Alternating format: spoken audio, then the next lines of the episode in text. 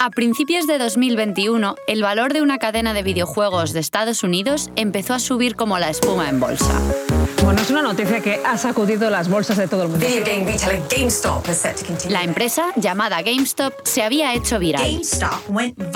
Los usuarios de un foro de Internet compraron muchas acciones para que subieran de precio y lo consiguieron usuarios que se han organizado para hacer temblar los cimientos del mundo bursátil, casi del capitalismo.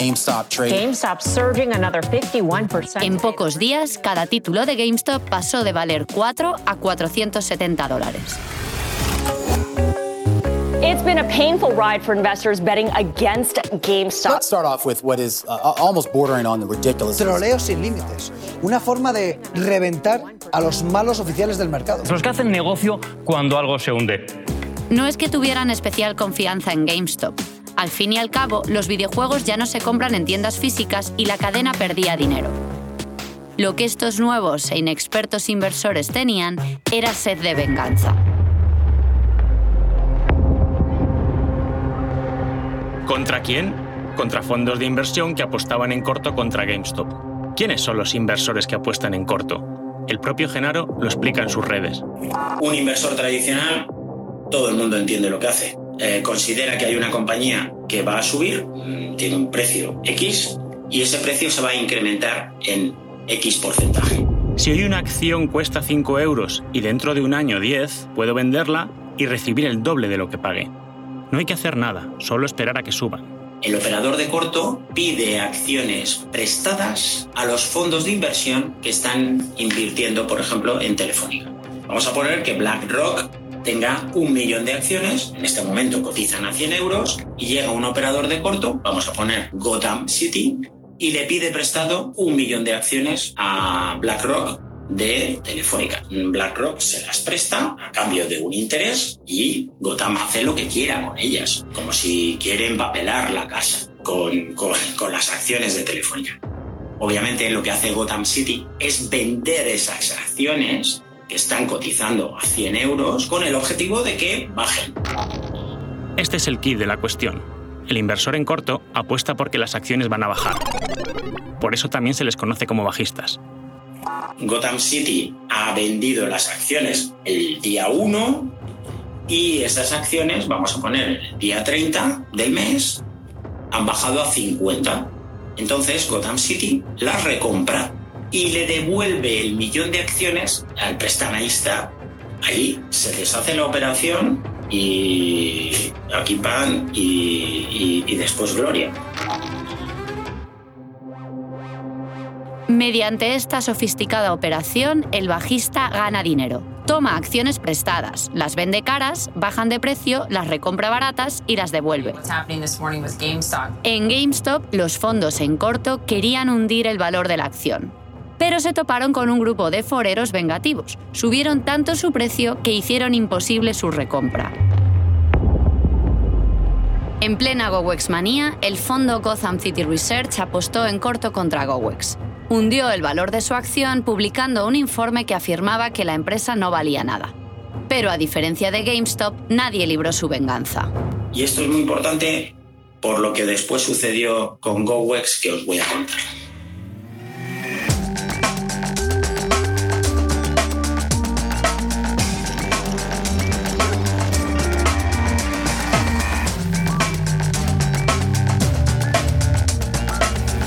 GoWex Episodio 4. El Caballero Oscuro.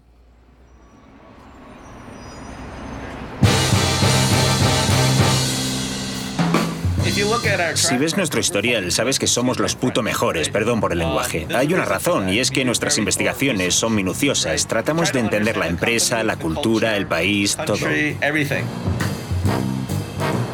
Este es Daniel Yu, un hombre de mediana edad, nacido en Estados Unidos y de ascendencia asiática.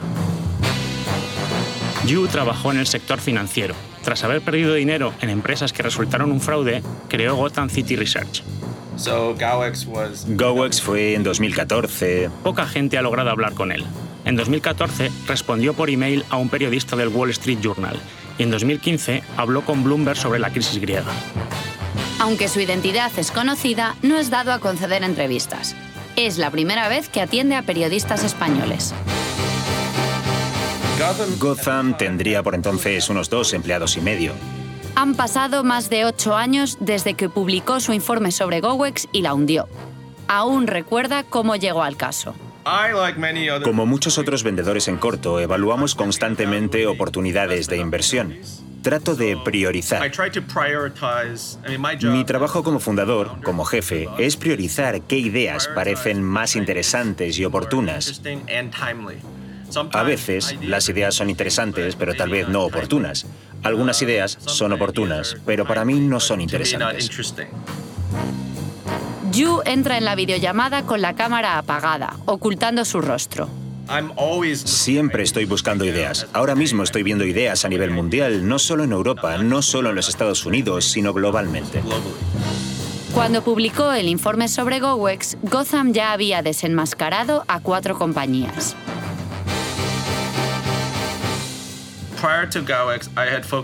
Antes de GoWex me había centrado en una empresa británica llamada Quindel.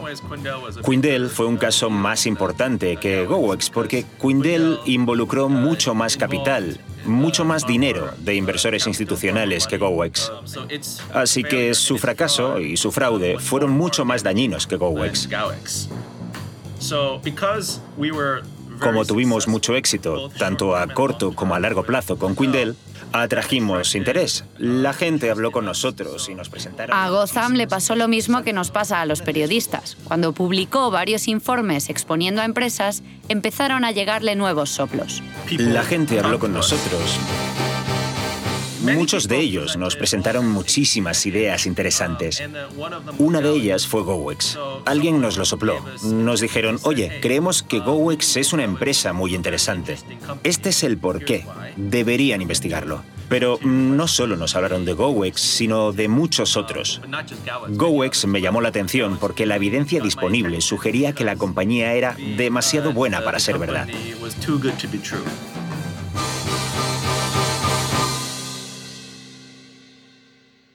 La realidad es que ese día, cuando sale el informe, eh, nadie conocía quién era Gotham. Cristina Bolinches es periodista. Cubrió la debacle de GoWex para Expansión. En ese momento no hablábamos en general de inversores activistas, y menos de una firma de este tipo que apostaba a corto. Y yo creo que hizo mucha gracia también el nombre, o sea, que apareciera una firma con ese nombre como, como Gotham vinculada al cómic y que pusiera en entredicho una empresa donde todo el mundo pensaba que todo iba bien, eh, yo creo que nadie, nadie se esperaba nada, de lo que estaba pasando.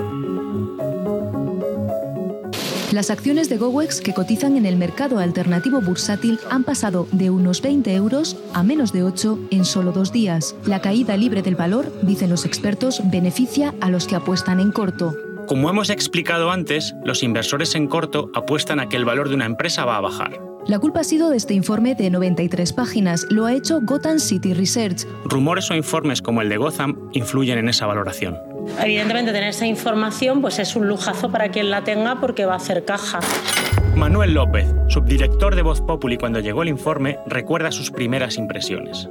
¿Qué sospechábamos nosotros? Aquí hay un hedge fund que se ha puesto corto porque el, valor ha subido como la espuma, seguramente de una manera irracional, tiene mucho que corregir, me pongo corto y del 900% lo, lo quiero tumbar por lo menos al 300. Tiro un par de rumores simplemente diciendo que, que va a hacer un profit warning o algo de eso y, me pongo corto y, me llevo una revalorización brutal a la baja. Es la impresión que nos dio, porque realmente que salga un hedge fund diciendo yo soy el regulador pareció de sainete. Pero bueno, es que la historia fue un, auténtico sainete. Gotham City Research no es un nombre casual. Daniel Yu se compara con Batman. Es un vengador que combate a los criminales. Disfruta con este trabajo. ¿Sabes qué pasa? Cuando era pequeño no les dije a mis padres, mamá, de mayor quiero ser vendedor en corto. No, no era mi objetivo. Es una habilidad, un talento que tengo. Me gusta, disfruto detectando malos comportamientos. Tras lanzar el informe contra GoWex, escribió esto en su web. Creemos que el mundo necesita a alguien que exponga a estos ladrones. Por eso, igual que Batman persigue a los criminales, Gotham City Research desenmascara a los tramposos. ¿Qué decía Gotham? ¿Qué pruebas tenía de que GoWex era un fraude?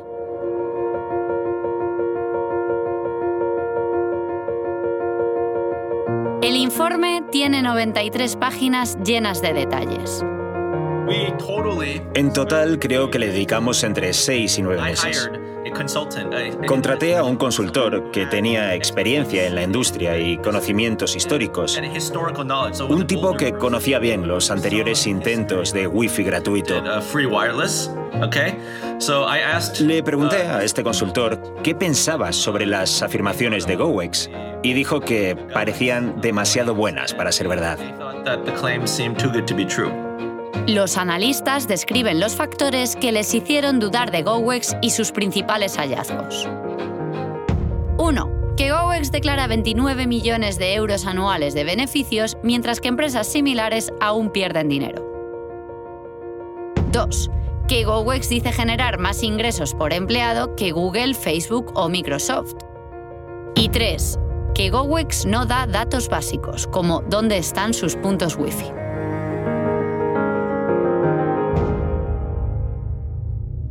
Daniel Yu acusa a Genaro de mentir.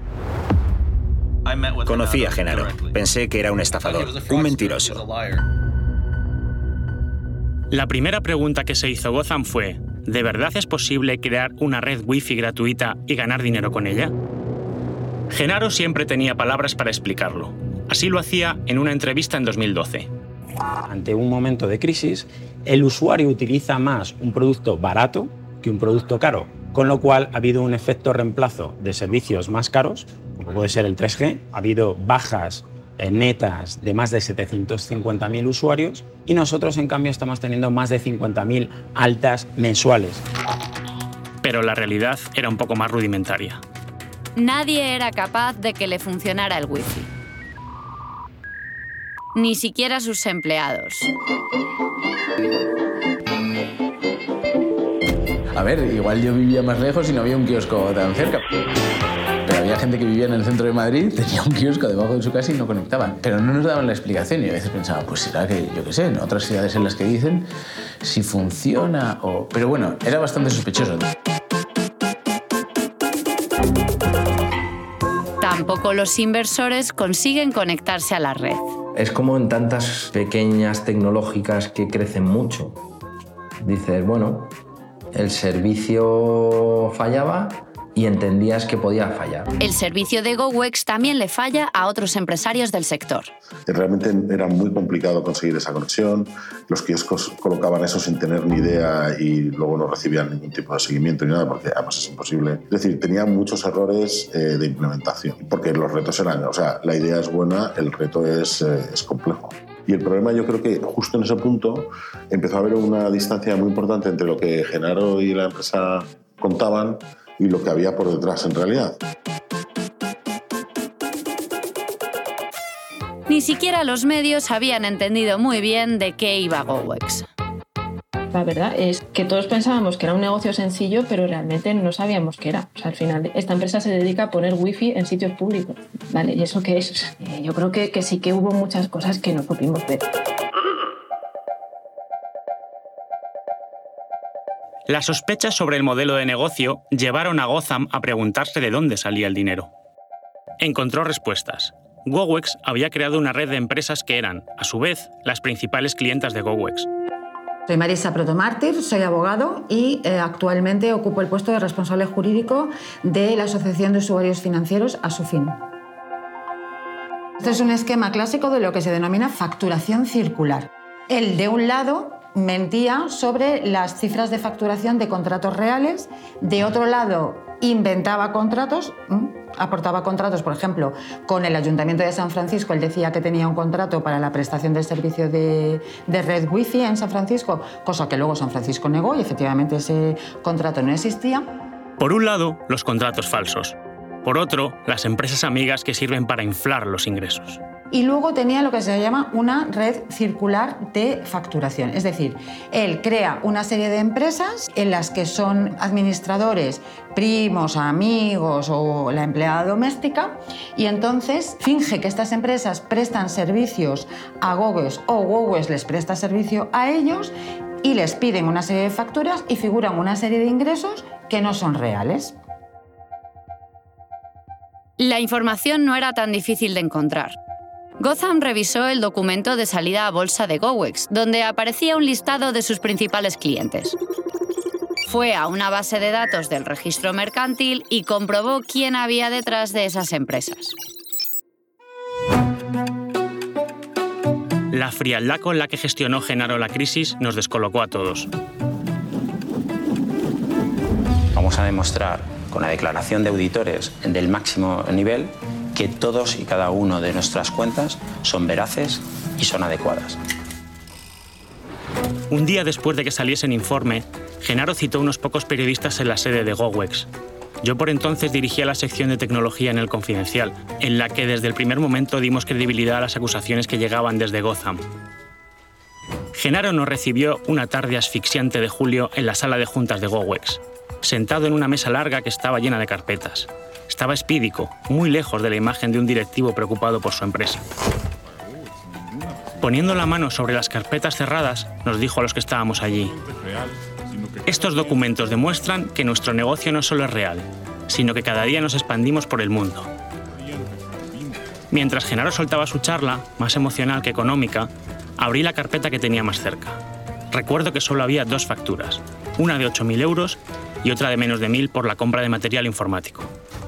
Me parecieron cifras anecdóticas para una empresa en crecimiento, pero antes de abrir la boca, un compañero se me adelantó.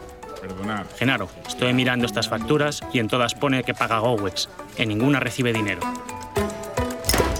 Ese comentario rompió la burbuja de ilusionista que estaba creando Genaro, que empezó a tartamudear y a rebuscar entre las carpetas sin encontrar respuesta. Se excusó alegando que habían organizado la convocatoria con prisa y que habían traspapelado los documentos. Pero aunque estábamos en sus oficinas centrales, nadie fue a traer los documentos buenos.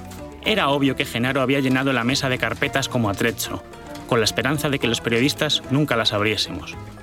Entonces echó mano de la artillería pesada. Mencionó acuerdos inéditos con Google, Cisco y Telefónica. Dijo que nos iba a dar en exclusiva toda esta información cuando acabase, pero ya era tarde para convencernos y Genaro lo percibió en nuestras caras. De repente dio por terminada la reunión. Ni siquiera nos acompañó a la puerta. Mientras bajábamos por el ascensor, los cuatro periodistas, solo con la mirada, nos dimos cuenta de que teníamos que dejar lo que estuviésemos haciendo y centrarnos en el caso Gowex. Yo me llevé una taza de recuerdo que todavía conservo, sospechando que no se fabricarían más. Genaro es un mentiroso. La pregunta es, ¿miente o se cree su propia mentira? Porque a veces las mentiras más peligrosas son las que uno se dice a sí mismo. Cuatro días después de la publicación del informe, Genaro confesó. La exposición de Gotham había funcionado. Es muy raro que las empresas admitan públicamente que son un fraude, además en solo dos o tres días. O sea, la perspectiva histórica de que Gowex y Genaro admitieran, confesaran en dos o tres días y se declararan en bancarrota, eso es muy raro. De muchas formas eso me ahorró muchísimo tiempo y problemas, porque si el mentiroso confiesa, me facilita la vida.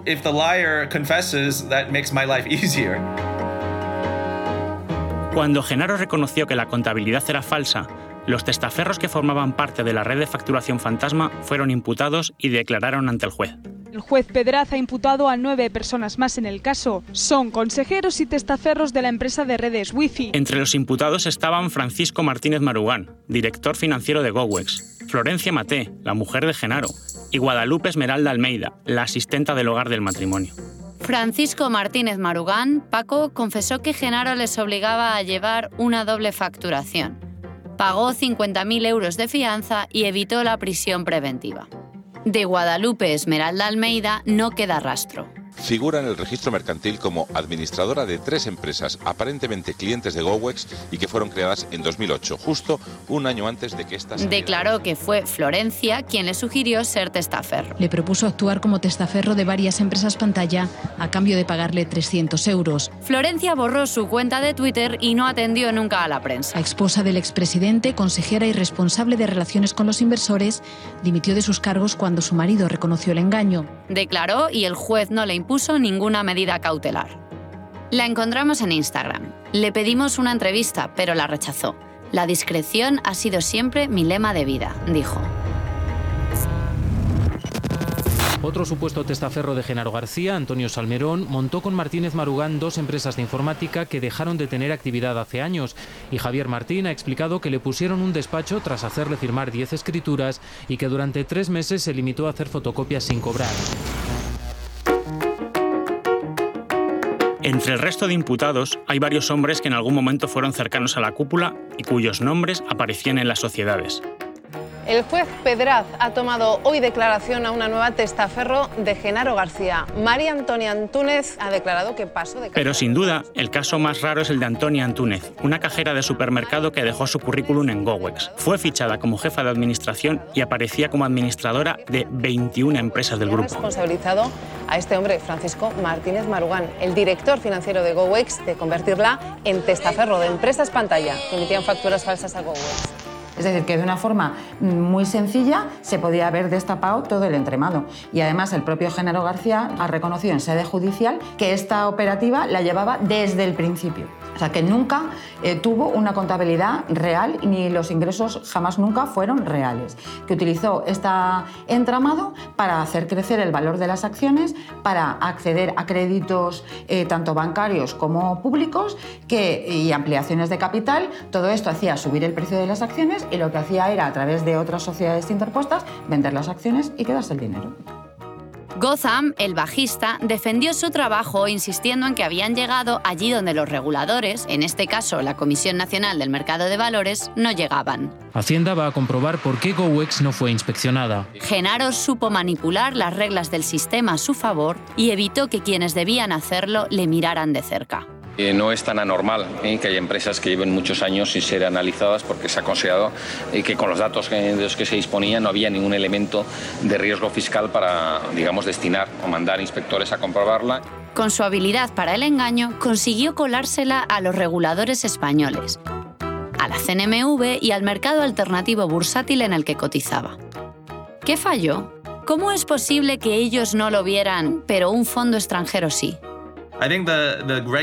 Creo que el regulador dijo públicamente que iban a investigar, pero cuando Gowex confesó hizo que el regulador pareciera estúpido. Y, por supuesto, eran estúpidos.